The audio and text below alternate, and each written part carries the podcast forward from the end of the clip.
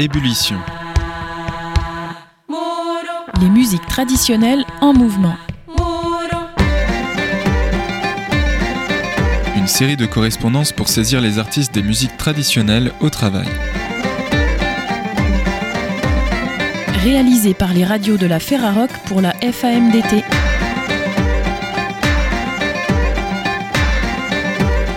Épisode 1. Les musiques traditionnelles. Un acte politique entre héritage et création. Alors je me considère comme un militant, oui. Occitan, non, en tout cas pas occitaniste. Parce que c'est des. Bon, l'occitanisme, c'est un mouvement particulier. Alors, il y a des, valeurs dans l'occitanisme, euh, notamment des valeurs d'extrême gauche ou de, de lien au territoire qui me correspondent, d'autres valeurs qui sont sur plus l'identité nationaliste, etc., qui ne me correspondent pas du tout. Donc je suis un militant culturel, euh, je suis euh, attaché à une certaine vision de l'identité, mais pas de l'identitaire. Et euh, voilà, si je devais me classer, je, je serais plutôt du côté libertaire euh, que nationaliste. Quoi. Celui qui se dit libertaire, c'est Romain Baudouin joueur de vielle à roue et membre fondateur du groupe gascon Artus. Je parlerai de culture populaire de la lutte. Alors c'est vrai que c'est pas dans toutes les régions euh, très parlant, mais euh, récemment j'ai passé quelques années à travailler avec un certain Gurvan Le Gac. Et euh, j'ai découvert euh, la Bretagne, je connaissais très peu, et j'ai découvert une culture populaire de la lutte en Bretagne qui est très, forte, très vivace, y compris chez les jeunes générations. Et celle qui parle de culture populaire de la lutte, c'est Anaïs Vaillant, anthropologue originaire du pays niçois, musicienne et comédienne à la scène ou dans la rue. Et c'est quelque chose que j'ai rencontré aussi à, Notre-Dame-des-Landes à l'époque de, de la ZAD et de la lutte contre l'aéroport, où enfin j'avais trouvé euh, comme un, un- espace de convergence et de et de- d'entremêlement, d'enchevêtrement entre les cultures traditionnelles musicales notamment, euh, le chant aussi, la danse, avec euh, des luttes contemporaines. Et pour moi, c'est comme si tout, enfin, ça prenait sens et ça s'incarnait euh, là, aujourd'hui, dans ces endroits-là.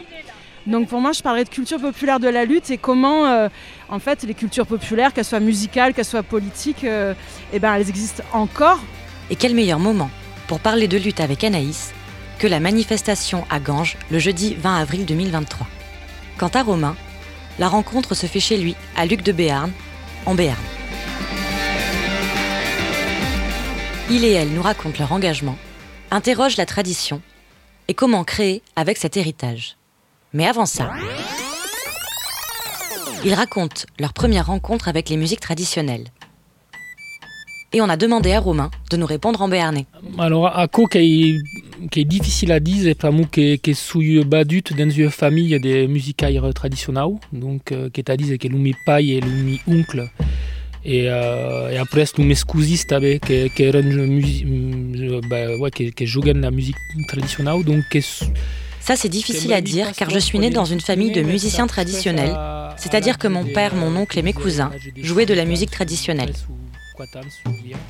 Je ne me rappelle pas trop quand j'étais petit, mais je dirais qu'à l'âge de 5 ans, peut-être 3 ou 4, je me souviens d'avoir dormi dans l'étui de mon père sur scène. Je ne sais pas trop si c'est un souvenir complet ou reconstruit avec des photos, mais en tout cas, les histoires de la famille disent qu'avec mes cousins, nous avons dormi dans les étuis des instruments de mon père directement sur scène.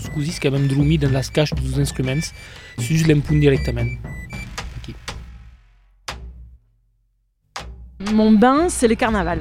Donc, euh, dans le pays niçois, il y a une forte culture carnavalesque qu'on connaît mondialement, entre guillemets mondialement, avec le carnaval de Nice. Mais euh, c'est pas dans celui-là que j'ai grandi, c'est plus dans des carnavals de village, des carnavals de montagne, et aussi les carnavals de quartier qui ont émergé dans le, début des années 90. Euh, voilà, et j'y étais. Voilà, mes parents, quand j'étais tout bébé, relançaient des carnavals dans les Alpes-Maritimes, à Moinsartou, Grasse, etc. J'ai grandi à Antibes en partie. Et, euh, en fait, euh, pour moi, ça a toujours été là, mais c'est quelque chose que dont j'ai pris conscience assez tard, que j'ai retrouvé après via le Brésil où j'ai fait mes études et où j'ai vécu un petit peu. Et, et donc, en venant m'installer dans le Languedoc, vraiment, bah, la première chose que j'ai faite, et c'était vraiment assez instinctif, c'est euh, essayer de voir mais quels étaient les carnavals du coin. Et c'est comme ça que je. C'est un peu ma manière d'habiter les lieux où je suis finalement, c'est de me renseigner sur quelles sont les fêtes euh, populaires, traditionnelles qui existent, et euh, notamment quand elles sont euh, de caractère carnavalesque, parce que pour moi il y a quelque chose qui est un peu irrécupérable justement. Moi ce que j'aime en tout cas dans la culture populaire, c'est que justement il n'y a pas d'origine identifiable, contrairement à une œuvre qui serait créée par un nom, une personnalité. Voilà, il y a de l'invention collective, il y a de la création anonyme aussi. Et donc on ne sait pas vraiment d'où ça part. En tout cas, moi, ce que je dirais, c'est le, point de, rencontre de tout ça, c'est le corps.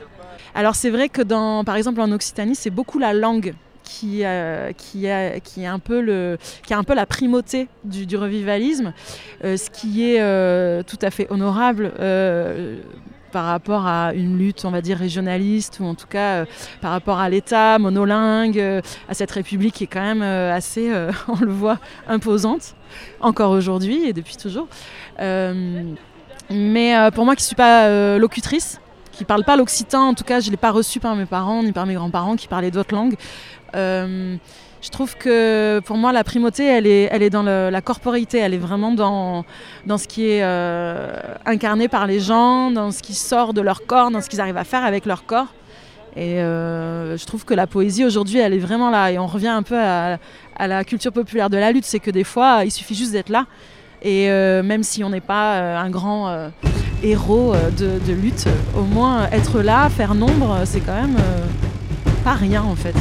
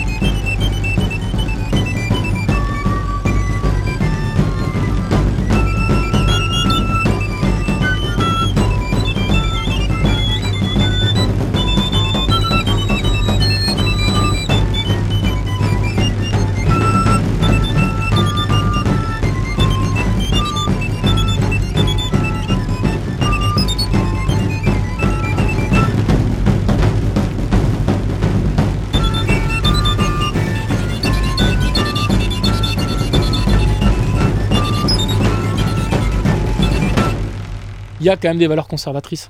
Tu vois, quand on parle de musique traditionnelle, etc., euh, c'est pas pour rien, tu vois, que nature, pêche et tradition. Euh, c'est pas pour rien que le, maréchal Pétain parlait de la famille, de la patrie. C'est pas, tu vois, c'est quand même des notions conservatrices.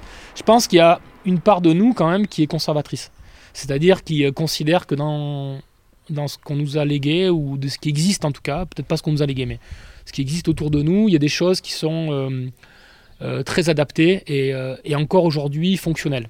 Voilà. Euh, c'est à ça que je m'attache, moi. C'est-à-dire qu'en fait, c'est retrouver une fonctionnalité à des choses qui ont toujours été là. Enfin, qui ont toujours été là. Ça aussi, c'est très relatif parce que euh, qu'est-ce qui a toujours été là Depuis combien de temps? Il y a des choses qu'on pense être extrêmement anciennes, qui sont récentes. Des choses qui sont euh, devant nous, on a l'impression qu'elles sont récentes et qui existent depuis toujours. On associe les cultures traditionnelles à un poids de la tradition. Et euh, ce poids de la tradition, c'est un peu comme un, point Godwin de la discussion. C'est-à-dire, euh, souvent, euh, moi j'ai fait pas mal d'ateliers d'éducation populaire sur la notion de tradition. D'un point de vue anthropologique, la tradition, c'est la transmission. Donc il n'y a pas derrière d'histoire de on excise les filles ou on est dans un système patriarcal, les femmes se ferment leur gueule et tout. ça, bon, tradition ou pas tradition, ma foi, euh, c'est encore toujours le cas dans plein d'endroits en 2023 et euh, même quand on écoute euh, des musiques mainstream ultra mondialisées.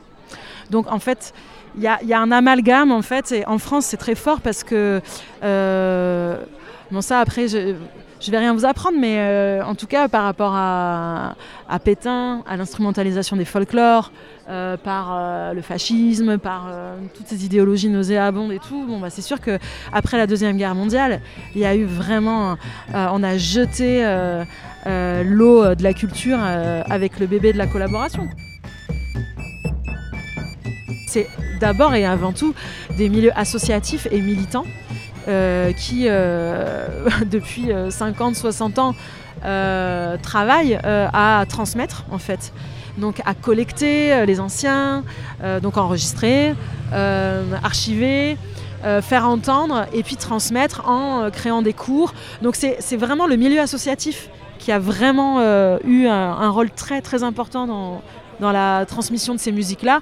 Je, pourrais citer les braillots, qui sont un, des centres les plus connus d'éducation populaire et, et, de musique traditionnelle, où en fait on voit bien que dans la transmission de ces musiques, et complètement incluse la question politique et la question militante et euh, d'éducation populaire de, et de, euh, du tissu associatif, de, de, lier la musique et l'apprentissage de la musique à une vie collective, euh, festive, associative, donc avec des responsabilités locales. voilà, comment on fait vivre l'endroit où on habite. Donc tout ça, pour moi, c'est, ça vient vraiment du milieu associatif. Aujourd'hui, grâce au travail euh, de longue haleine de ces militants, des associations, mais aussi maintenant de certaines institutions et certains organismes, il y a euh, des euh, enseignements dans les conservatoires. Il y a même des conservatoires de musique traditionnelle. Et la création dans tout ça? Une tradition, elle a besoin de création. Sinon, elle se folklorise. Folkloriser, c'est la même chose qu'un lac qui se trophie. C'est-à-dire qu'il n'y a plus de mouvement d'eau, ça se remplit de vases, ça se remplit d'algues, ça se remplit d'herbes, il y a une forêt qui pousse les forêts, c'est magnifique, mais c'est plus un lac, quoi. Donc en fait, pour pouvoir éviter la folklorisation, une tradition, elle est obligée, elle, se doit en fait d'avoir de la création qui la perturbe. La tradition, c'est collectif. C'est la reconnaissance d'une identité, d'une pratique par une collectivité. Si tu n'as pas la reconnaissance de la collectivité, c'est pas une tradition. C'est mon cas, je te le redis, la plupart du temps quand je joue, les gens ne voient pas en moi un musicien traditionnel. Ils voient un musicien euh, un musicien savant euh, qui, qui, qui, se, qui se branle la nouille sur des, pratiques populaires. La plupart du temps, c'est ça. Ce qui n'est pas complètement faux. Donc, euh, il faut une reconnaissance de la collectivité pour que ce soit une tradition. Il faut que les gens autour de toi disent Bah oui, ce qu'il joue, c'est de la vie à la roue, c'est un rando, on reconnaît bien quand même. Ça, ça, avec la mort de la société traditionnelle, ça ne peut plus exister. Mais ceci dit, certaines parties de la tradition, si elles veulent se conserver, elles sont obligées de s'adapter. Le cerf circassien en est un bel exemple. Il faut bien qu'il y ait des danses comme ça qui rentrent dans le game pour qu'à un moment donné, le Pékin moyen qui a aucune identité culturelle puisse venir danser avec toi. Donc le cerf circassien, il est, c'est une création récente qui rentre dans une tradition. La création, à l'inverse, si elle veut résister dans le temps, perdurer, il faut bien qu'elle ait une reconnaissance collective d'utilité. Donc elle a besoin de la tradition. Le cerf circassien, qui était une création, devient une tradition parce que même toi, tu vois, tu pensais que c'était une tradition ancestrale. C'est une tradition parce qu'elle se transmet maintenant. Il y a des générations qui la passent. Les gens conçoivent pas un bal folk sans un cerf circassien, un bon vieux cerf circassien, tu vois. Alors que c'est récent. Mais ça devient une tradition. Ce que je veux te dire, c'est que la tradition et la création, ça joue pas au même moment. Il y en a un, c'est souvent un individu, là, c'est Gilcher qui décide d'inventer ça. Souvent en rupture ou par nécessité. C'est-à-dire qu'il y a une fonction qui est putain, je reçois des gens du monde entier qui veulent venir apprendre les danses d'ici. J'ai pas au départ une danse fonctionnelle pour leur apprendre à tous se mettre ensemble, se connaître, s'échanger, pour démarrer mon stage. Je vais créer un truc. Il avait pas du tout l'intention de créer une tradition. C'est devenu une tradition parce que c'est tellement bien pensé que ça marche en fait, tu vois. Mais c'est une personne et c'est la collectivité qui l'a reconnu.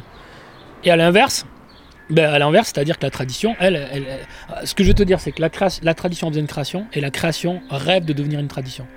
Donc c'est pour ça qu'en fait c'est comme l'écriture ou l'oralité, ça ça n'a aucun rapport. C'est dans l'espace-temps, c'est pas lié en fait, c'est des moments différents de l'espace-temps.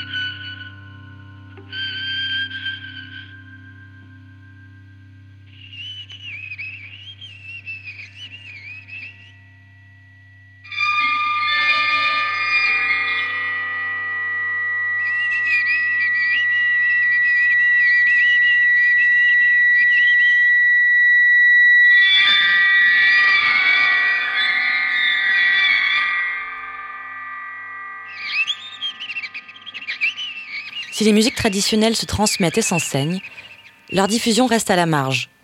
Comment alors se répandent-elles dans le champ des musiques et des cultures? La culture, elle n'est pas réifiable, on ne peut pas en faire une chose euh, délimitée. Ça circule, ça se diffuse, ça, ça c'est fait de multiples appropriations. Donc euh, ça se déplace euh, d'une région à l'autre, mais ça se déplace aussi dans les musiques savantes. Euh, entre musique populaire et musique savante. Enfin, on l'a vu avec toutes les constitutions des musiques nationales en Europe, où en fait toutes ces musiques ont été inspirées de, des musiques classiques et nationales entre guillemets. étaient des, des inventions totales et en fait non, en fait étaient complètement inspiré des musiques populaires. Donc, euh, voilà. Et puis il y a aussi des, musiques classiques euh, et des musiques euh, mainstream qui sont réappropriées aussi dans les musiques traditionnelles aujourd'hui. Et donc il y a une porosité forcément dans les, les champs sociaux, les champs institutionnels, les champs musicaux, comme entre les régions.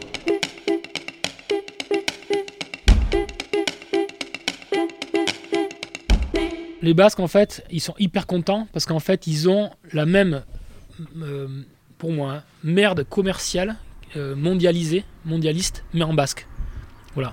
Ils vont avoir euh, de la variété, de, la, musique pop, ils vont avoir de la dance, ils vont avoir de la disco, mais en basque, quoi.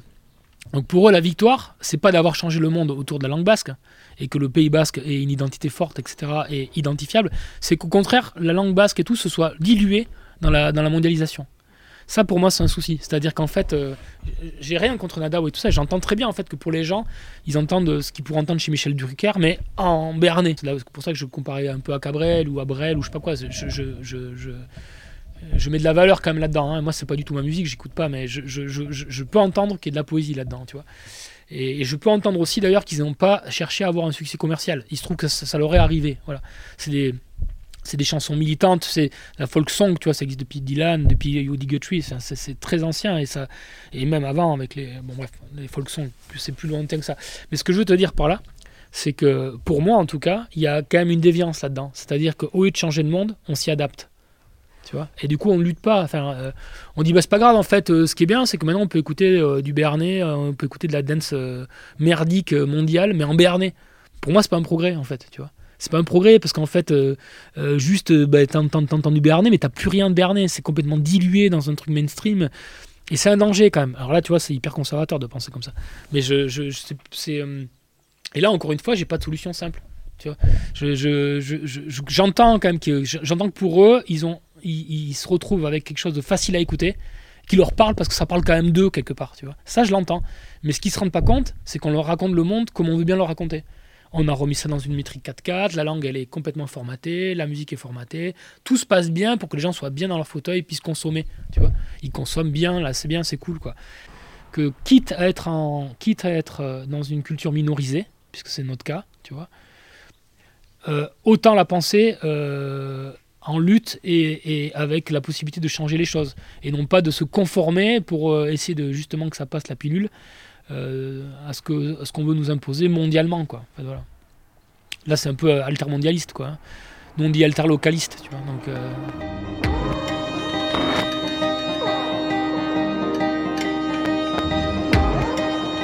Dans patrimoine, il y a tri. C'est le centre du patrimoine, c'est le tri. Et donc forcément, ça fait appel à, à des cadres euh, institutionnels, à des cadres d'évaluation, euh, donc à un tri en fait de qu'est-ce qui fait patrimoine et qu'est-ce qui ne fait pas patrimoine au moment où en tout cas on, fait une étude patrimoniale, où on fait une, fiche d'inventaire par exemple, comme j'ai pu déjà faire euh, pour, pour des fêtes traditionnelles ici en Languedoc. Donc en fait, il y a quand même une histoire du patrimoine. Qu'est-ce qui à un moment est valorisé euh, quelles sont les esthétiques valorisées, qu'est-ce qu'un pouvoir euh, local ou étatique a décidé de valoriser? Euh, et les experts, qui sont-ils Quelle expertise vont-ils avoir? Donc en fait, c'est quand même très complexe. Et c'est là où, avec Romain, souvent, on, débat autour de cette notion-là, parce que forcément, c'est un outil intéressant. Donc on peut vraiment s'en emparer et, et, décider après de travailler cette notion de travailler cette matière pour décider de qu'est-ce qu'on fait de, euh, de, la culture et qu'est-ce qu'on veut faire comme patrimoine aujourd'hui. Donc ça, ce serait plutôt la démarche, on va dire, institutionnelle. Quoi. Et, et, pour moi, dans le patrimoine, il y a ce piège qui est que les cultures traditionnelles aujourd'hui n'auraient peut-être... J'aurais peur qu'elles n'aient que cette alternative de survie, euh, c'est-à-dire la voie de la patrimonialisation, euh, de l'institutionnalisation. Euh, et, je reviens là aux cultures populaires traditionnelles, c'est-à-dire, moi je reste persuadée qu'il y a une vivacité des cultures traditionnelles et populaires.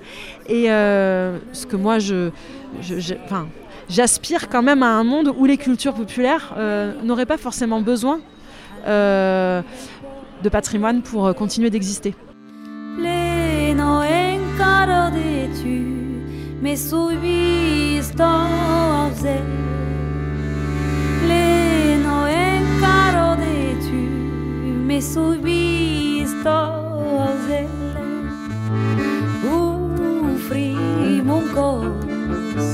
a la del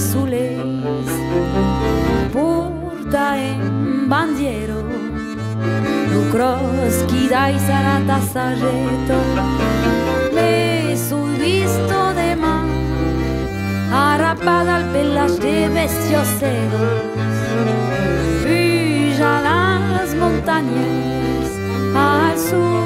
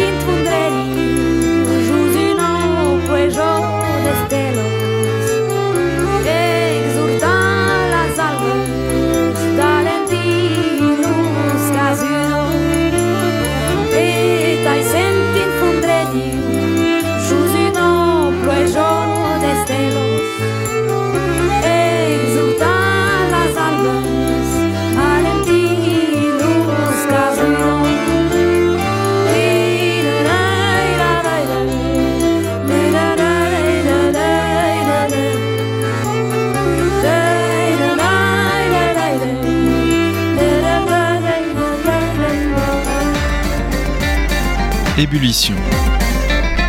Les musiques traditionnelles en mouvement.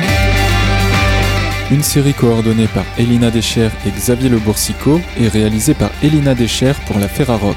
Entretien mené par Sarah Péo pour Bob FM et Bastien Hénard pour Radio Méga. Recherche musicale par Sarah Péo. Habillage par Quentin Leja et Louise Chevalier pour Canal B. Montage par Raphaël Terribilé pour Radio Méga. À l'origine de ce podcast, un livre. La création dans les musiques traditionnelles en France, l'écho d'un monde musical en effervescence. Coordonné par la FAMDT, le CPMDT et le Nouveau Pavillon, et publié aux éditions Mélanie Sétain.